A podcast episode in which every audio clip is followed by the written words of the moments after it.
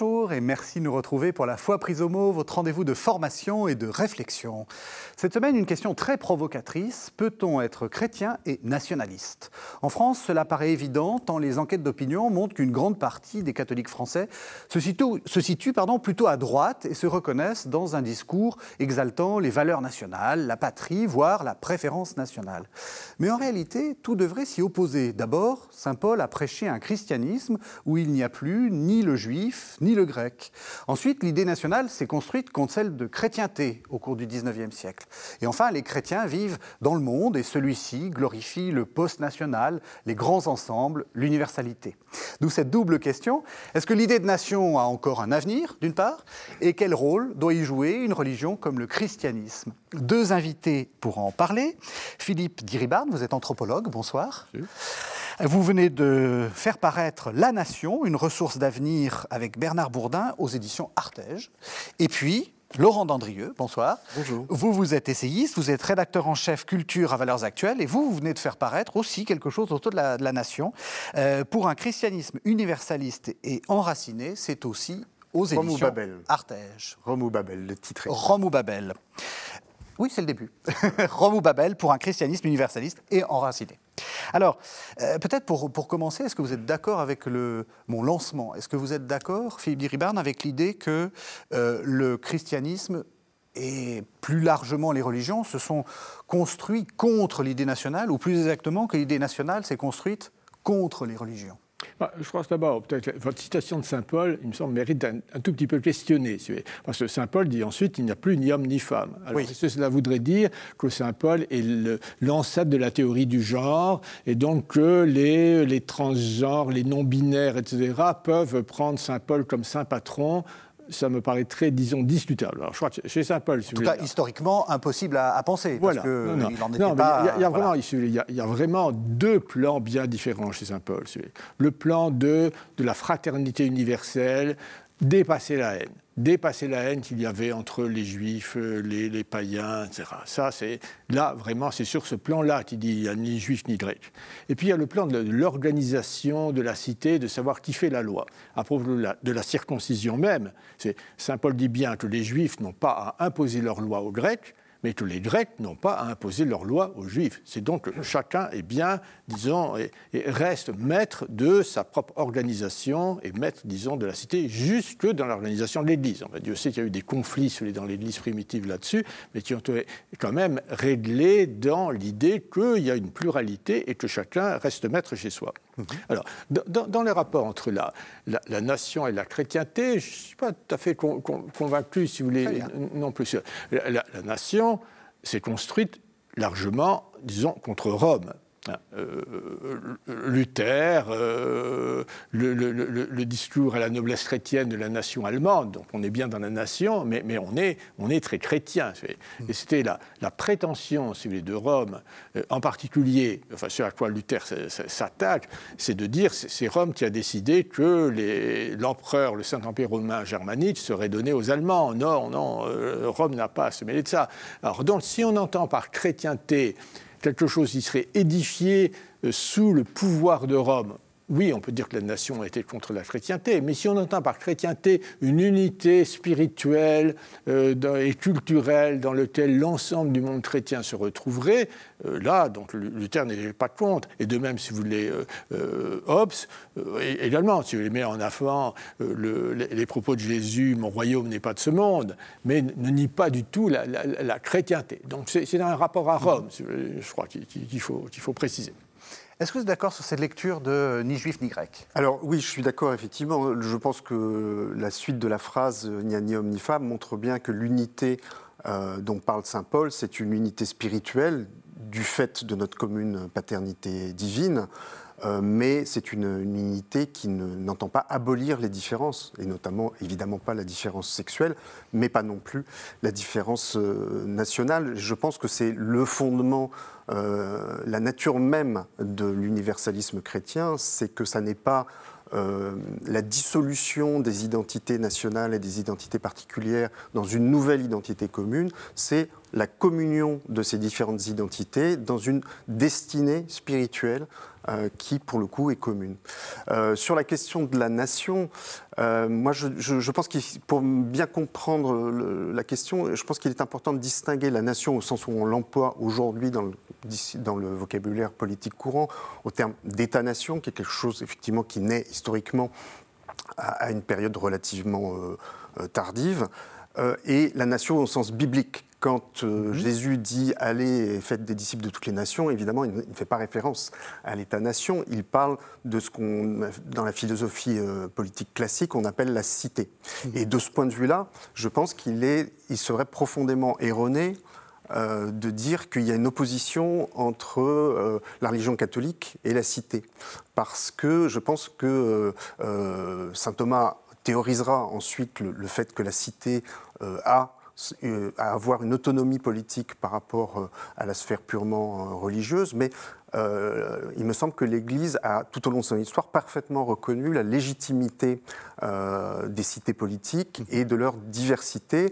Et c'est pour ça que finalement, le mode d'évangélisation et, le mode par lequel l'Église va se communiquer à l'univers entier va se faire par ce qu'on appelle l'inculturation, mm-hmm. c'est-à-dire l'inscription de l'Évangile dans les cultures particulières euh, des différents peuples et des différentes nations, pas du tout euh, dans l'esprit de les éradiquer ou de les bouleverser, même s'il a pu y avoir évidemment des dérapages ici ou là euh, à quelques épisodes malheureux de l'histoire, mais dans le but de les couronner par la grâce.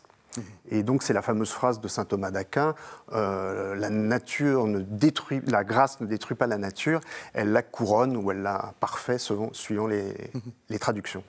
Je vais reprendre du reste à cet égard, si vous voulez, il me semble, le contraste actuel entre, effectivement, ce que vous dites sur l'inculturation, encore maintenant la célébration du rite zaïrois, enfin voilà, donnons de l'idée. Donc quand il s'agit, disons, de la vie interne de l'Église, finalement, le, pluralisme est, plutôt maintenant favorisé. Alors que quand il, euh, il s'agit du, fonctionnement de la société civile, au contraire, le pluralisme suscite méfiance. on, a, on, a, vraiment deux registres, je trouve, qui ne se raccordent pas très bien. on, va, on va arriver tout de suite au cœur du débat. Peut-être avant puisque vous êtes anthropologue, la, question de euh, culture, nation, est-ce qu'il faut faire des, est-ce qu'il faut faire des, différences euh, euh, Spontanément, les êtres humains se, groupent et se groupent selon des valeurs différentes? Est-ce qu'on peut dire ça? Alors, c'est, très frappant, si vous voulez, c'est que, disons, la diversité des peuples s'organisent avec des cultures politiques différentes. Enfin, je ne parlerai pas de cuisine, oui, oui, hein, etc., Mais des cultures politiques. Je vais prendre juste un, exemple simple. La, conception de la liberté. La liberté, disons, l'ensemble des pays européens a mis en avant la, valeur de la liberté, et donc c'est une valeur politique euh, à certains égards, et même qui se répand, etc. Mais ce qu'on entend par liberté euh, dans le monde anglo-américain, dans le monde allemand et en France, ce sont trois choses extrêmement différentes. Dans, le monde anglo-américain, la liberté est conçue à partir de l'image du propriétaire dont il décide souverainement de s'il va faire de sa propre vie et dont personne ne va interférer avec ses décisions. Dans le monde euh, germanique, euh, la liberté, euh, c'est l'individu qui, en commun avec ses pairs, va décider ensemble de l'avenir de la communauté et va se plier, enfin, se plier, c'est déjà une, manière française de voir, mhm. à, la façon de, de, décision de la communauté. Et dans la vision française, l'homme libre, c'est celui qui est traité avec les égards dus à son rang et qui n'est pas contraint de faire quelque chose qui soit en, en dessous de son rang. Donc là, on, a la, même valeur. Hein, et mhm. Je sais que les, auteurs euh, travaillant sur la liberté se sont euh, copiés, inspirés les uns des autres, mais on a trois conceptions de la liberté et qui datent, si vous voulez, de la, euh, de la conception de l'homme libre au Moyen Âge. Enfin voilà, on, a une continuité historique qui est extrêmement forte et qui va se retrouver aussi, disons, dans la conception du christianisme euh, français, allemand et américain. Ce ne sont pas les mêmes. C'est déjà frappant. Enfin, on pourra en parler sur tout à l'heure quand on voit les traductions disons, des textes, euh, des textes euh, bibliques dans ces, langues, que ça se réfère à vraiment à des univers culturels mmh. qui sont tout à fait différents. et donc là, oui, ce sont des choses très très fortes, si vous voulez, qui, qui, qui, subsistent, alors qui sont pas forcément un support d'identité très fort parce que les, euh, les personnes ne sont pas forcément conscientes de ça. Au fond, n'en deviennent conscientes que quand ils, ils, rencontrent l'autre. Et là, ils sont très choqués. Enfin, on voit euh, comment les Français sont choqués par les Américains, les Américains par les Français, par exemple. Mmh. Mais ce qui est intéressant, c'est qu'il me semble que l'Église, au cours de son histoire, euh, a toujours considéré que euh, son universalité n'empêchait pas qu'elle soit constituée d'églises, au pluriel, différentes. Et donc, il y avait une église d'Antioche, une église euh, d'Alexandrie, une église de Constantinople, comme il y a aujourd'hui une église de France. Alors, on dit plutôt l'église qui est en France, je crois, mais, mais bon, c'est le même principe. Et donc, effectivement, chaque peuple a euh, son Église catholique, qui est pleinement catholique et pleinement rattachée à la communion ecclésiale, mais qui en même temps est une Église particulière qui, est, qui possède en elle-même la totalité de la catholicité. Donc ça c'est intéressant parce que ça veut dire qu'effectivement le catholicisme se vit comme quelque chose de profondément incarné dans des cultures et dans des peuples. Et du coup, ça veut dire aussi que, euh, ça, entre en, en, résonance et en logique avec le fait que, y compris euh, à l'âge moderne, euh, l'Église a reconnu la légitimité de cette diversité de l'organisation des, peuples en différentes nations.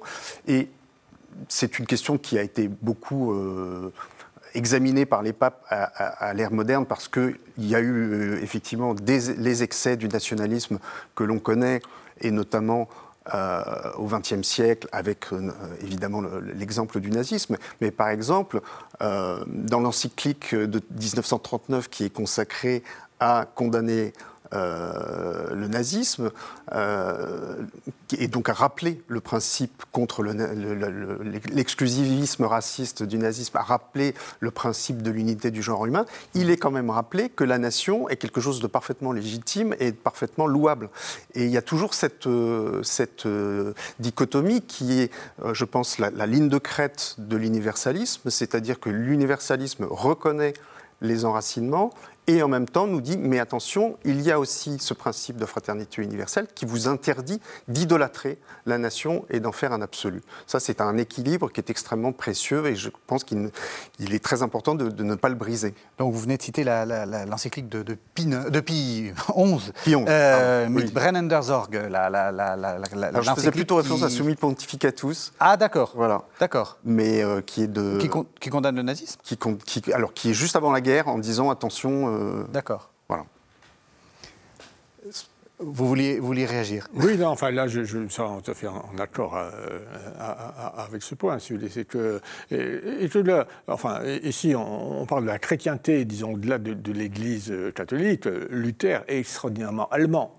Quand vous lisez euh, les, textes de Luther, la vision qu'a Luther du rapport, par exemple, entre les, clercs et les laïcs, la vision de l'autorité, la vision, etc., il est allemand. Et donc sa réaction par rapport à Rome, pour une bonne part, c'est une réaction d'allemand. Enfin, bah, était vraiment imprégné de, culture allemande et qui s'inscrit, disons, dans toute une tradition de la, culture allemande. Et, de même pour, pour Hobbes avec l'univers anglo-saxon. Euh, Est-ce qu'on peut dire que euh, l'Église a fini par se rallier à cette idée de, nation, mais alors euh, pas au sens que vous défendiez, mais de nation nationaliste euh, au cours du XXe siècle, a fini par, dire, effectivement, euh, il y a des... Euh, lâchons l'universalisme. Ou est-ce qu'on peut dire que c'est faux? Que ça... il, y a, une pluralité dans, dans, l'Église.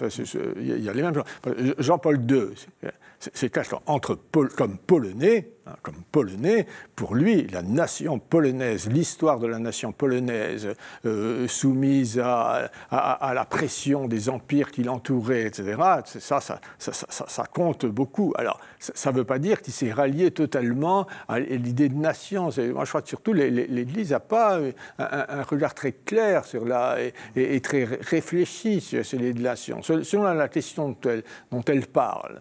Euh, dont, elle part, pardon. Et, et ce n'est pas seulement l'Église, parce que la, société civile, extraordinairement euh, dévalorisé l'idée de nation. Avec l'affaire ukrainienne, est en train de, redécouvrir, parce qu'on a un peu dit oui, les Ukrainiens défendent la démocratie, la liberté, etc. Mais enfin, c'est clair maintenant pour tout le monde que les Ukrainiens défendent la, nation ukrainienne. Et c'est frappant du reste de voir que même les, Ukrainiens russophones qui étaient soupçonnés de pouvoir finalement se rallier à l'Empire russe, etc.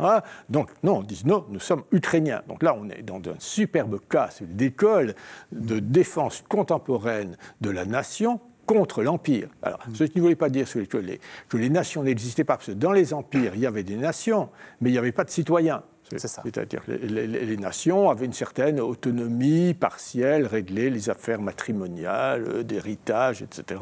Mais, euh, disons, le pouvoir était exercé par, disons, euh, l'empereur. Alors l'exemple ukrainien montre bien que vraiment cette idée de la nation de citoyen, qui était au cœur du droit des peuples à disposer d'eux-mêmes, enfin qu'on a eu au, moment de, au début du XXe siècle, reste quelque chose d'extrêmement vivace et que dans ce cas-là, Enfin, on n'entend pas dire, peut-être c'est Ségolène Royal a dit un petit peu, mais enfin, elle s'est fait aussitôt, disons, moucher. On n'entend pas dire, mais les Ukrainiens euh, devraient euh, trouver tout à fait bien d'être absorbés par un grand empire soviétique. Après tout, qu'est-ce que c'est cet attachement à la nation?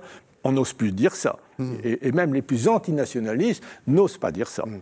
Alors ça, c'est intéressant parce que ça rejoint un peu ce que, ce que vous montrez dans votre livre, c'est-à-dire qu'il y a une sorte de discours euh, qui s'est un peu imposé, euh, que vous appelez alors mondialisme, qu'on pourrait appeler universalisme un peu mou, ou qu'on mm. pourrait appeler, voilà, qui, qui dit euh, la nation c'est pas bien, il faut pas être mm. nationaliste, etc. mais on voit bien, et ça c'est très intéressant, que au fond, mm. ça repose sur pas grand-chose, c'est-à-dire que le, les le réflexe national revient. Oui, mais c'est vrai que c'est un discours qui est aujourd'hui quand même assez largement dominant dans les hautes sphères internationales, dans les médias. Cette idée que, à l'heure des migrations de masse, des pandémies mondiales, du réchauffement climatique, des GAFAM et autres multinationales surpuissantes, la nation serait un truc dépassé, un obstacle à la résolution des problèmes et tout ça. Et je pense que malheureusement, un certain discours euh, ecclésial aujourd'hui a tendance à se laisser un peu contaminer par cet esprit du temps. Mhm. Je citerai là quelqu'un, une, autorité, qui est le philosophe Pierre Manant, qui, va jusqu'à dire que euh, l'Église s'est plus ou moins euh, convertie à ce qu'il appelle la religion de l'humanité, euh, pour, dans son esprit, pour garder un peu l'oreille du monde et pour ne pas sembler rater le train de l'histoire qui lui semble être, effectivement, qui semble être à certains clercs en tout cas, euh, une évolution inéluctable vers euh, ce qu'on appelle le mondialisme, c'est-à-dire finalement l'évolution petit à petit vers un, monde sans frontières, gouverné par une, une autorité euh, politique euh, commune où euh, tout le monde aurait euh, les mêmes habitudes, les mêmes modes de consommation et, la même culture. Mais je reviens sur votre question tout à l'heure parce que ça me paraît vraiment important, c'est-à-dire que vous disiez que l'Église s'était convertie au concept de nation. Est-ce que c'était pas pour en abandonnant l'universalisme? Et je pense que fondamentalement, c'est erroné d'opposer les deux. C'est-à-dire que je pense que le discours de l'Église qui s'est précisé, notamment au XXe siècle, sur, sur l'idée de nation et sur l'idée de patrie, euh, a toujours tenu cette ligne de crête que les deux ne s'opposaient pas et que même l'amour de la patrie était la condition euh, d'accès à l'universel. Alors déjà, il y a cette phrase moi, de Saint Pidis que je trouve absolument extraordinaire, quand il dit que si le, catholicisme était ennemi de la patrie, il ne serait plus une religion divine. Ça va quand même assez loin.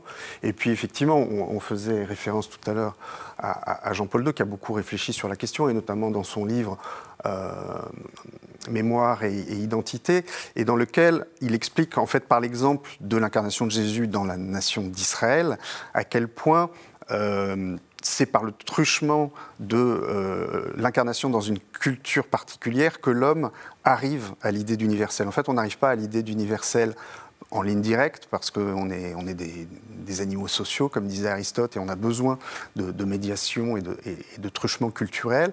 Et ces, truchements culturels, ils nous sont fournis par la nation. C'est pour ça que Jean-Paul II euh, disait que la nation était la, grande éducatrice euh, des peuples. Et en fait, toute l'idée développée par Jean-Paul II dans, Mémoire et Identité, c'est que c'est par le truchement de d'une culture particulière et donc d'une nation particulière que l'homme peut arriver à l'universalité de la grâce. Mais par rapport à ça, pour, comprendre l'étude contemporaine de, l'Église, c'est la rencontre de deux, courants très forts. Un courant qui a émergé dans la société civile après les horreurs de la première moitié du XXe siècle, qui était de dire, au fond, on va créer une humanité nouvelle euh, autour de, des droits de l'homme, des institutions internationales, du voilà. marché, etc. Mm-hmm. On va abolir toutes les frontières et euh, on, va dépasser, on va sortir, disons, de ces conflits terribles entre les nations. On va, et donc aussi bien euh, l'ONU, la Commission, l'Europe se sont construits, disons, autour de ça. Et, donc, ça supposait effectivement de, dépasser à certains égards les nations. Et alors, c'est rentré en résonance, dans l'Église, avec un vieux courant millénariste hmm. euh, qui était déjà très fort, qui était fort chez les pères, qu'Augustin euh, a mis, euh, disons, un bémol, qui est revenu avec Joachim de, de, Flore, etc., qui était de dire on va créer enfin une humanité nouvelle, réconciliée, dépassant tous les, les, errements du passé, le mal, etc. J'ai été frappé, j'ai relu récemment Gaudium Mhm. si vous voulez, dans lequel il y a des choses très fortes. c'est le texte de Vatican II. Hein, de Vatican II, dans lequel il dit doivent surgir des hommes vraiment nouveaux, euh, artisans d'une humanité nouvelle. Donc vraiment, on, recrée l'humanité, hein. on recrée les hommes, on recrée l'humanité. Hein. Mhm. On recrée l'humanité. Et donc il dit aussi, il s'agit de faire du genre humain la famille de Dieu dans laquelle la plénitude de la loi serait l'amour je crois que dans ce contexte, disons post-seconde guerre mondiale, et, quand on lit euh, Glodium Espèce, plus une série d'autres déclarations, je crois que, vous citez dans, votre livre, on, voit bien qu'il y a eu une, une croyance et de la société civile, et encore plus de l'Église, parce que c'est venu, au fond, en résonance avec l'idée, au fond, qu'on retrouvait la vraie saveur de l'Évangile la vraie saveur de l'évangile, c'était ça, c'était dépasser, au fond, tout, cet enfermement dans des, institutions, dans des, euh, dans, des raids, dans des rites, etc., et même à certains égards dans, dans, le fonctionnement de l'Église institutionnelle. Tout ça, c'était du passé, et que maintenant, on était au-delà de tout ça.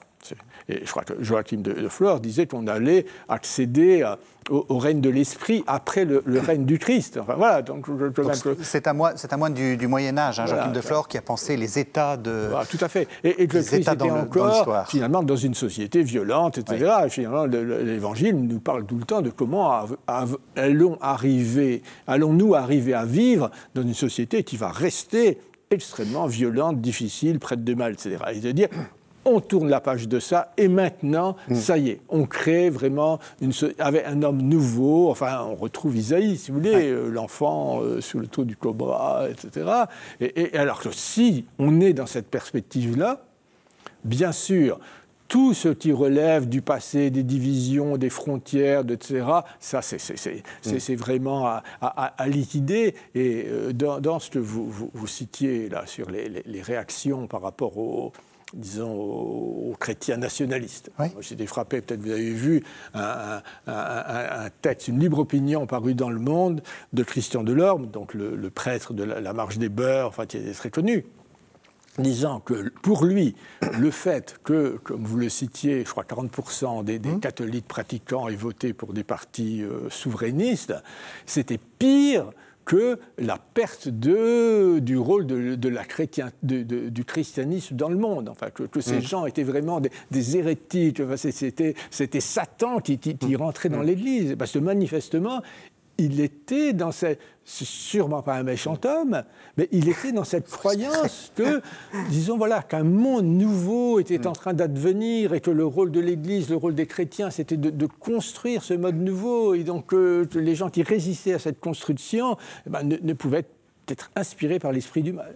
Alors là, on arrive au cœur du débat, et ce qui est intéressant, c'est que vous le placez sur un, point de vue théologique. C'est-à-dire que, euh, au fond, vous dites, euh, il ne faut pas confondre toute la question du, christianisme et le temps qui reste. C'est-à-dire que malheureusement, le Christ euh, nous a promis de revenir bientôt, et puis ça, dure.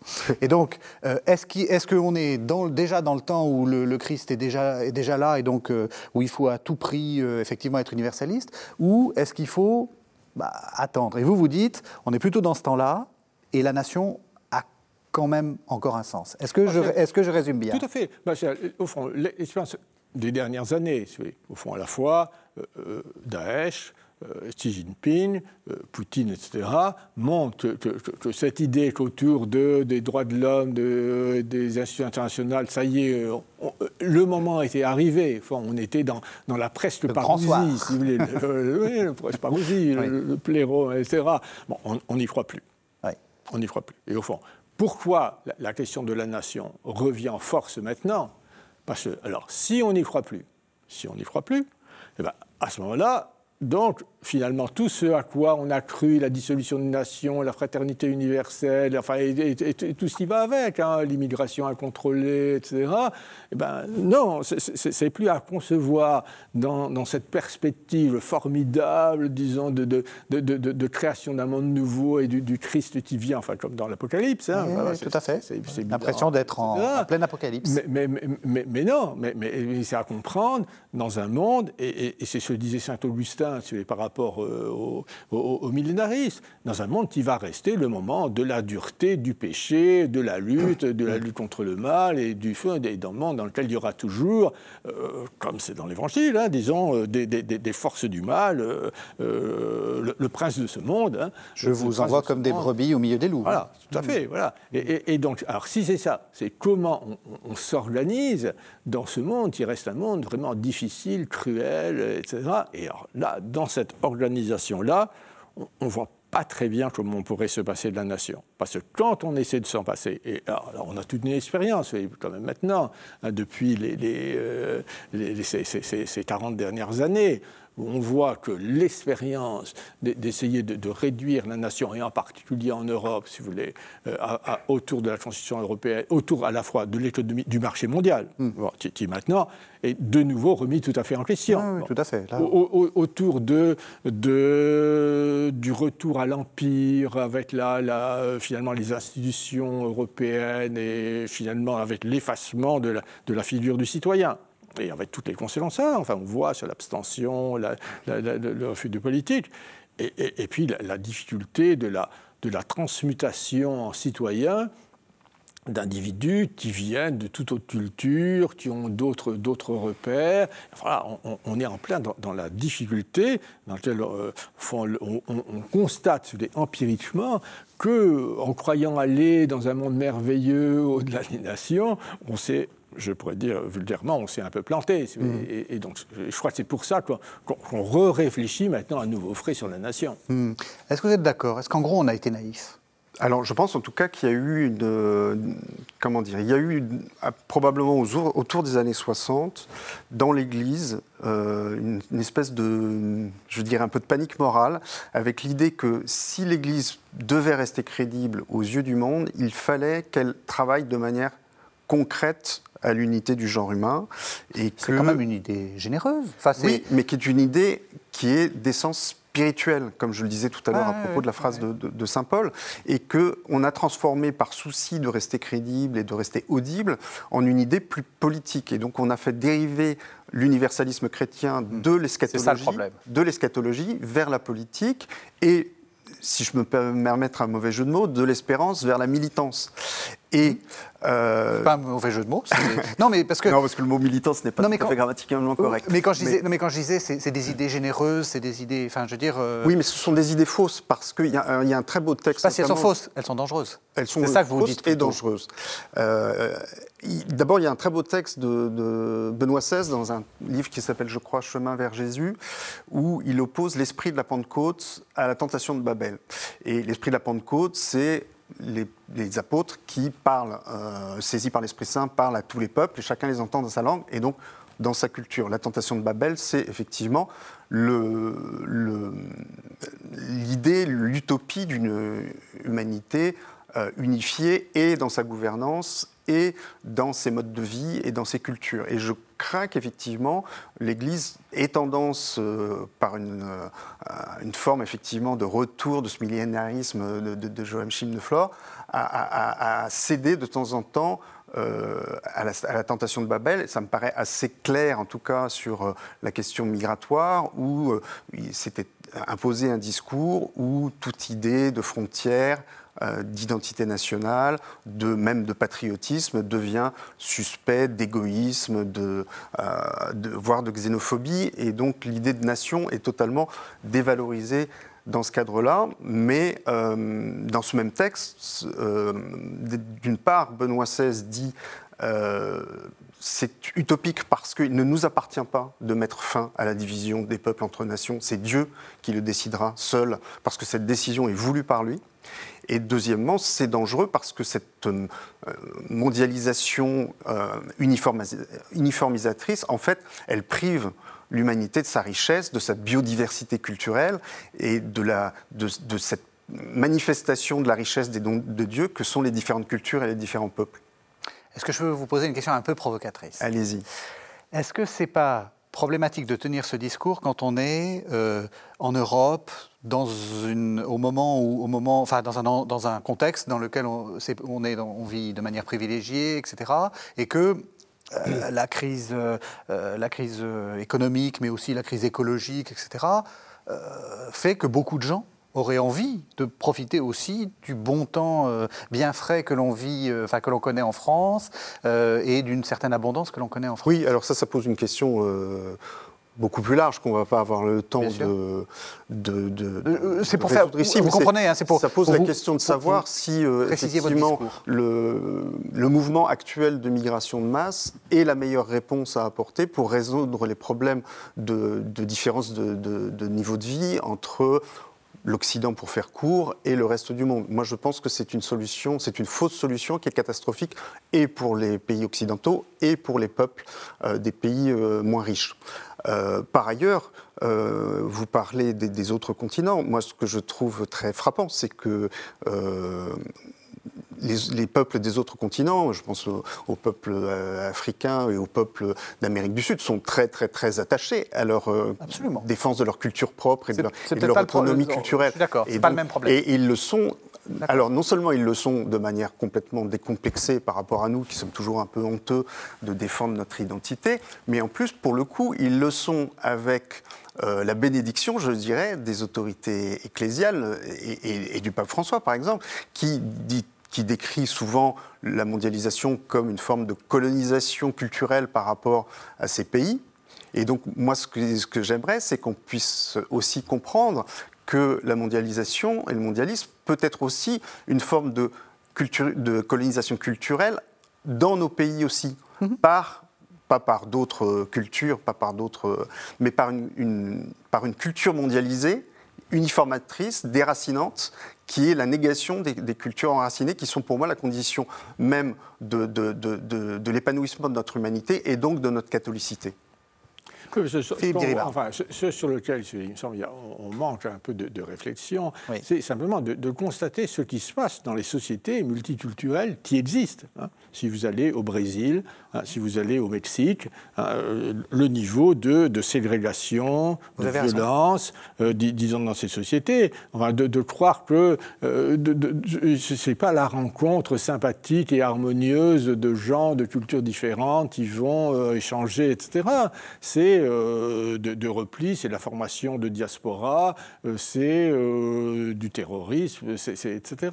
Alors, alors, il faut savoir, est-ce qu'on est prêt, disons, à accepter, disons, ce prix, disons, ou pas mm -hmm. et, et, finalement, ce monde censé être parfait, dans lequel on va pouvoir accueillir des gens, et eh ben, il va cesser d'être parfait, parce que les, les, les, personnes qui arrivent aussi, disons, vont, vont transformer ce monde. Puis alors, la question aussi que, vous évoquiez, hein, c'est le problème que des gens qui partent, ce sont plutôt des gens dynamiques, etc., qui seraient susceptibles de, de faire des choses dans, dans leur et du coup, pays. ça installe ces pays dans une spirale du dans déclin spirale, et de la voilà, et là, on, on, est, on est dans, des processus qui sont, disons, tout à fait, tout tout à fait questionnables. Et là, enfin, si, si je peux faire une, reproche, disons, à, notre, notre chère Église, c'est de pas assez s'intéresser à comment les choses fonctionnent réellement. Mm. Et, même pour prendre des choses qui, la touchent de très près. Hein, je sais que euh, à, l'Institut catholique, au Centre Sèvres, hein, on a des problèmes avec la formation de clergés issus de toute une série de, parties du monde. Et donc, mais on pourrait s'attendre, si vous voulez, à ce que du coup, au fond, euh, dans ces institutions, on s'intéresse à, au fond, qu'est-ce que ça représente d'être chrétien dans, ces diverses parties du monde Qu'est-ce que c'est Quel est l'univers mental et spirituel, disons, d'un chrétien vietnamien, euh, d'un chrétien zaïrois, etc. Et, ça, hmm. il n'y a absolument pas d'intérêt réel pour travailler là-dessus. Ça me paraît pas d'intérêt réel. Très important, ça. Je sais que euh, euh, quelqu'un de, de, mon équipe de recherche a, travaillé beaucoup sur la version vietnamienne euh, de, de, la règle de Saint-Benoît.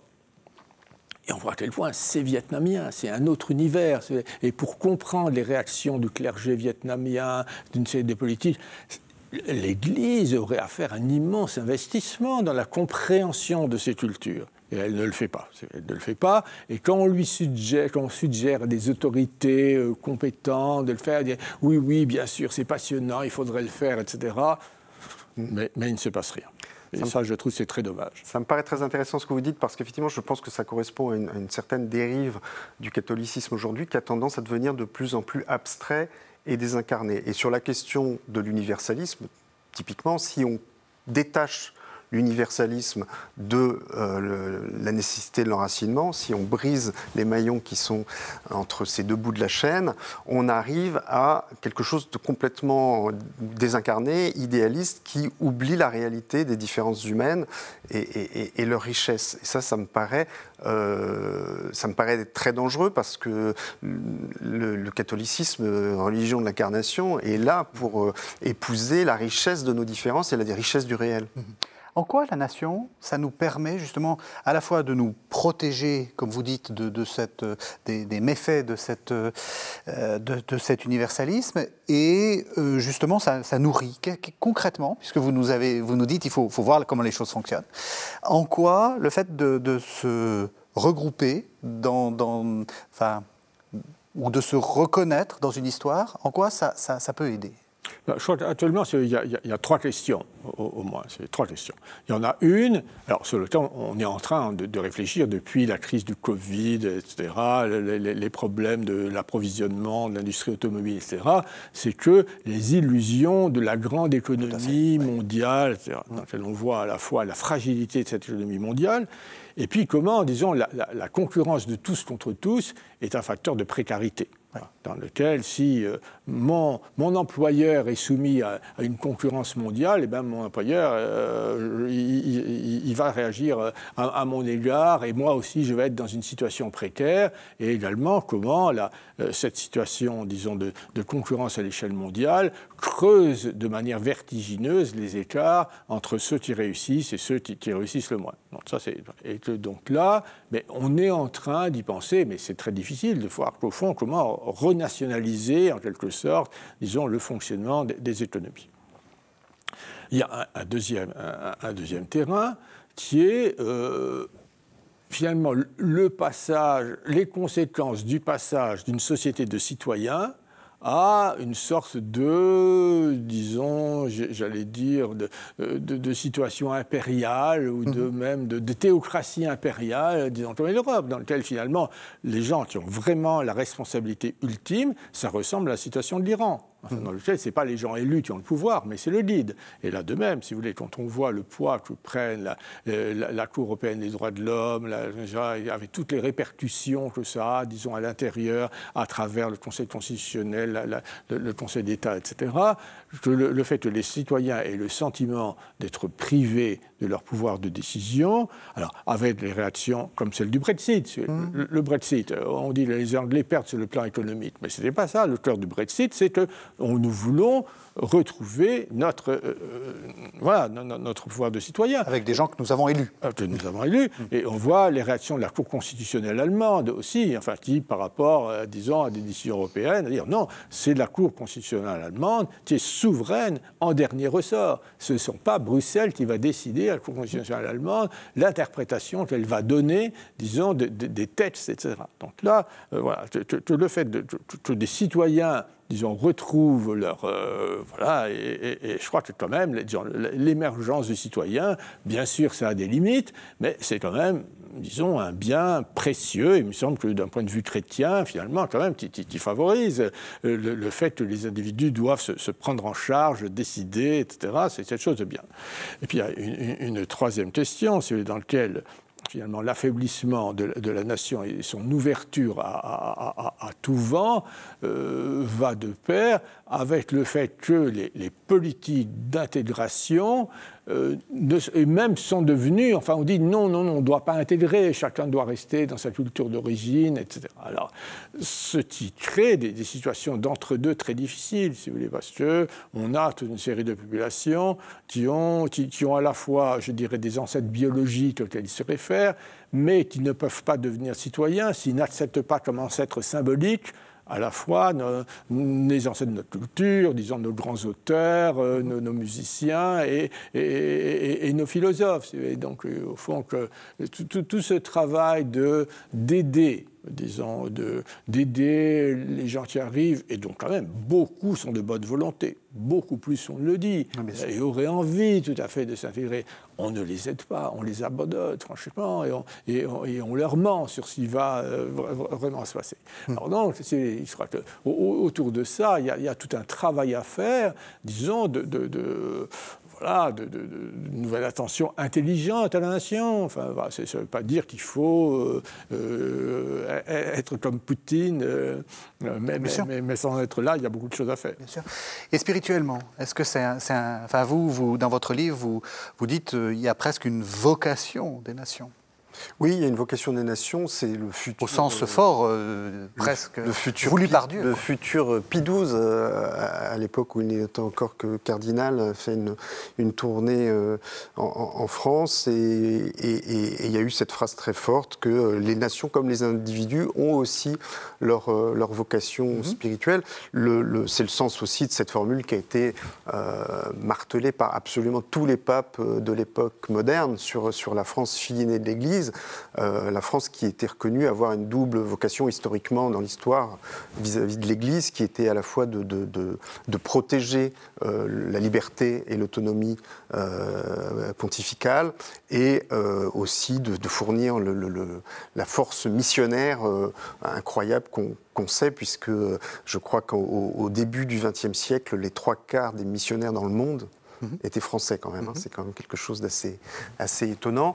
Et puis il y a aussi cette vocation intellectuelle de la France qui est euh, résumée par une formule de Paul VI que je trouve absolument magnifique, qui disait que la France est le four dans lequel se se cuit le pain intellectuel de la chrétienté tout entière. Donc ça veut dire que l'Église reconnaissait euh, cette vocation particulière à la France comme à d'autres nations, chacune a, son, a son, sa note à, jouer. Euh, après, pour euh, revenir effectivement plus largement à, l'utilité des, des, nations, je pense que c'est aussi le lieu aujourd'hui, c'est le dernier rempart pour permettre l'existence de cultures enracinés et donc qui répondent. Qu'est-ce que vous voulez dire par là ben, En fait, je pense que là, il faut quand même citer euh, Simone Veil et, mhm. j'aimerais renvoyer nos auditeurs, la philosophe, hein. nos spectateurs, à, voilà, à, son maître livre qui s'appelle L'enracinement, qui est un livre vraiment tout à fait essentiel et dans lequel elle explique, euh, dans des pages tout à fait lumineuses, en quoi euh, l'enracinement est, est un besoin vital de l'âme. C'est-à-dire que l'enracinement, ça n'est pas uniquement se replier pour des raisons euh, plus ou moins égoïste sur je ne sais trop quel précaré euh, euh, pour tenir les autres à distance, c'est vraiment la condition de nourrir son âme parce que, dit-elle, c'est de, notre communauté naturelle et de notre cité finalement que l'homme retire la plupart de ses apports intellectuels, spirituels, moraux. et c'est par, c'est véritablement ce qui le nourrit avec une nourriture qui a une tonalité particulière pour chaque peuple. Et elle a cette métaphore, elle dit il est très important de, de, maintenir ces cultures différentes parce que vous pouvez remplacer un sac de blé par n'importe quel autre sac de blé, mais vous ne remplacez pas une culture par une autre. Chacune a sa saveur indéfinissable. Et ça, c'est vraiment une richesse non seulement humaine, mais une richesse spirituelle euh, que nous devons absolument euh, tout faire pour préserver. Est-ce que le danger, c'est pas de, s'enfermer euh, dans cette Alors, je pense que justement, c'est tout l'intérêt de l'universalisme chrétien. C'est que l'universalisme chrétien est un rappel constant à ne pas idolâtrer nos solidarités particulières, à les considérer dans toute leur importance, mais à ne pas en faire un, absolu et à nous rappeler à chaque moment que pour autant, même si nous devons une solidarité plus particulière à nos concitoyens, nous sommes les frères de tous les hommes et que nous devons euh, travailler euh, à, à faire rentrer cette fraternité dans les actes l'apport à l'Église universelle, quand même, des, spécificités des nations. Mhm. c'est très frappant. Aux États-Unis, aux États-Unis, une notion tout à fait centrale de la société américaine, c'est l'intérêt. On défend mon intérêt. Mhm. Mais, du coup, il y a une énorme réflexion américaine sur qu'est-ce que c'est que l'intérêt. Et qu'est-ce que c'est que l'intérêt, l'intérêt bien compris? Il y a, une, euh, une, traduction qui a été faite de, de, de l'épître de Saint Paul, on traduit en France, vous n'êtes pas sous l'emprise de l'esprit, mais sous pas sous l'emprise de la chair de l'esprit, mmh.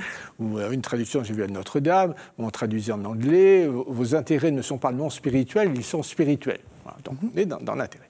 Mais que, donc, pour les Américains, c'est vital de réfléchir sur l'intérêt, tellement ce rôle cette notion tient une place. Mais en même temps, l'intérêt, les disons de l'intérêt, c'est universel. Et donc, les Américains, obligés de réfléchir spécifiquement sur l'intérêt, apportent des choses qui sont d'un intérêt, disons, d'une utilité plus large. Pour la théologie, globalement, oui. Voilà. de même, si vous voulez, en France, en France, euh, quand on lit Bossuet, Bossuet, au fond, comment on va combiner euh, une vie chrétienne avec la grandeur? La fascination française de la grandeur. Or, ce qui peut paraître, à, première vue, complètement incompatible.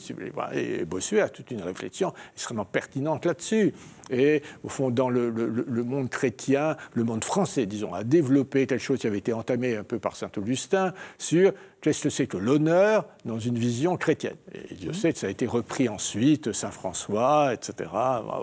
Et là, vu le nombre de, sociétés, toute la Méditerranée, et même pour une part société asiatique dans lequel l'honneur tient une place extrêmement forte, le fait d'avoir une réflexion obligatoire en France, tellement cette notion est centrale sur qu'est-ce que c'est qu'un honneur susceptible d'être christianisé, est, quelque chose qui est très utile pour, pour, l'Église universelle. Et puis on peut en rajouter, parce que, euh, disons, dans les sociétés africaines, il y a des tas de, réflexions sur la place de, la sorcellerie, comment on réfléchit de manière chrétienne sur la sorcellerie. Mmh. Or, il y a des formes de sorcellerie qu'on trouve bien au-delà de l'Afrique, enfin, même si on ne les appelle pas comme ça, et que du coup, réfléchir là-dessus autour des théories du complot, autour de, des théories, etc., d'interprétation. Donc, il me semble que chacune de ces sociétés, disons, euh, propres, liées à un type de culture particulier, en réfléchissant sur la rencontre de, du, message chrétien dans sa propre perspective, euh, apportent des choses à l'Église universelle et qui sont valables dans de tout autres environnements. On arrive à la fin de l'émission. Qu'est-ce que vous conseillez l'un et l'autre à euh, nos téléspectateurs pour, disons, pour euh, favoriser ou cultiver euh, son, nationalisme au, sens, au sens noble du terme, ou cultiver son rapport à la nation? Alors d'abord, je pense qu'il est important que nous autres catholiques nous réconcilions avec nous nous réconcilions avec l'idée euh, que nous avons un devoir de, de piété filiale vis-à-vis de notre patrie mhm. et que, euh, en ce faisant, nous ne sacrifions pas à un égoïsme, mais nous accomplissons véritablement notre, euh, notre vocation spirituelle. Et donc, je pense que ça commence tout simplement par euh, euh, ce que l'éducation nationale ne fait plus trop bien, c'est-à-dire bah, se réapproprier son histoire, l'étudier plus plus profondément, y compris dans sa dimension chrétienne. Je suis frappé de voir que, effectivement, et moi le premier, nous connaissons souvent très mal l'histoire de la catholicité spécifiquement dans notre pays, avec les écoles, l'école de spiritualité française par exemple, est très méconnue de la plupart des catholiques français. Il va y avoir une émission voilà. dans pas très longtemps là-dessus. Et Dieu sait que c'est passionnant, et même nous, nous avons euh, parfois tendance à moins connaître nos, saints nationaux que, bien des saints étrangers, ou parfois les, les, oublier complètement. Donc il y a, une, réappropriation de notre propre euh, euh, patrimoine et une réflexion à mener, effectivement, qui me paraît urgente et à laquelle j'ai voulu contribuer évidemment avec ce livre, sur la façon dont nous pouvons concrètement euh, articuler ce patriotisme avec l'idée de fraternité universelle. Donc ce livre, j'en rappelle le titre, hein, Laurent Dandrieux, Rome ou Babel pour un christianisme universaliste et enraciné, c'est aux éditions Artege. Et vous, qu'est-ce que vous conseillez, Philippe Diribarne Moi, je, trouve c'est dramatique la façon dont les, chrétiens, et les catholiques en particulier, en ce moment, disons, se flinguent autour de ce sujet entre ceux pour qui vraiment la, nation c'est le diable et si pour qui euh, l'universalisme c'est le diable. Donc, euh, je, souhaiterais, disons, que l'une et l'autre partie euh, ben, de comprendre en quoi leurs adversaires, leurs ennemis, disons, ne, sont pas aussi diaboliques qu'ils le croient. Pour ceux, pour ceux, disons, croient que ça y est, que la nation est dépassée, qu'on va accéder à ce monde merveilleux, post-national, etc., ben, d'admettre d'admettre qu'ils se sont trompés, bon, qu'ils se sont trompés, mais pas spécialement eux, mais disons que toute la, euh, voilà, le monde entier, pour enfin le monde occidental, disons pour une part, s'est trompé, et, donc ben, qu'il faut accepter de re-rentrer dans une réflexion et d'admettre que des euh, réflexions qui leur paraissent sulfureuses ne sont pas si sulfureuses que ça et méritent d'être prises en considération. Bon. Et puis pour ceux qui se radicaliseraient, disons, dans, dans, dans l'autre sens, et euh, euh, auraient quelquefois peut-être une sympathie qui pourrait être excessive pour euh, des gens comme Poutine, etc., se dire que quand même, voilà, c'est, pas, que, le contraire d'une erreur n'est pas forcément une vérité, mais que le contraire d'une erreur peut être une erreur aussi. Voilà. Et donc, il y, y, a à réfléchir, disons, là-dessus. Et, et donc, voilà et je pense que collectivement, si vous voulez, euh, l'institution aussi, je sais part de ses membres, des évêques, etc., en sont soucieux, si euh, d'arriver à, élaborer une réflexion intelligente qui, qui, fasse réellement, euh, qui s'ancrant dans la réalité du fonctionnement des sociétés, voit quelle est une place de la nation contemporaine, à la fois ouverte, je vais signer, et puis quand même réaliste. La Nation, une ressource d'avenir, c'est un livre que vous venez d'écrire avec Bernard Bourdin, c'est aussi aux éditions Artege. Merci à tous les deux, merci, de nous avoir fait réfléchir et espérons-le de devenir un peu plus intelligent sur ces questions-là. Merci de nous avoir suivis. Vous savez que vous pouvez retrouver cette émission sur le site internet de la chaîne www.ktotv.com. On se retrouve la semaine prochaine.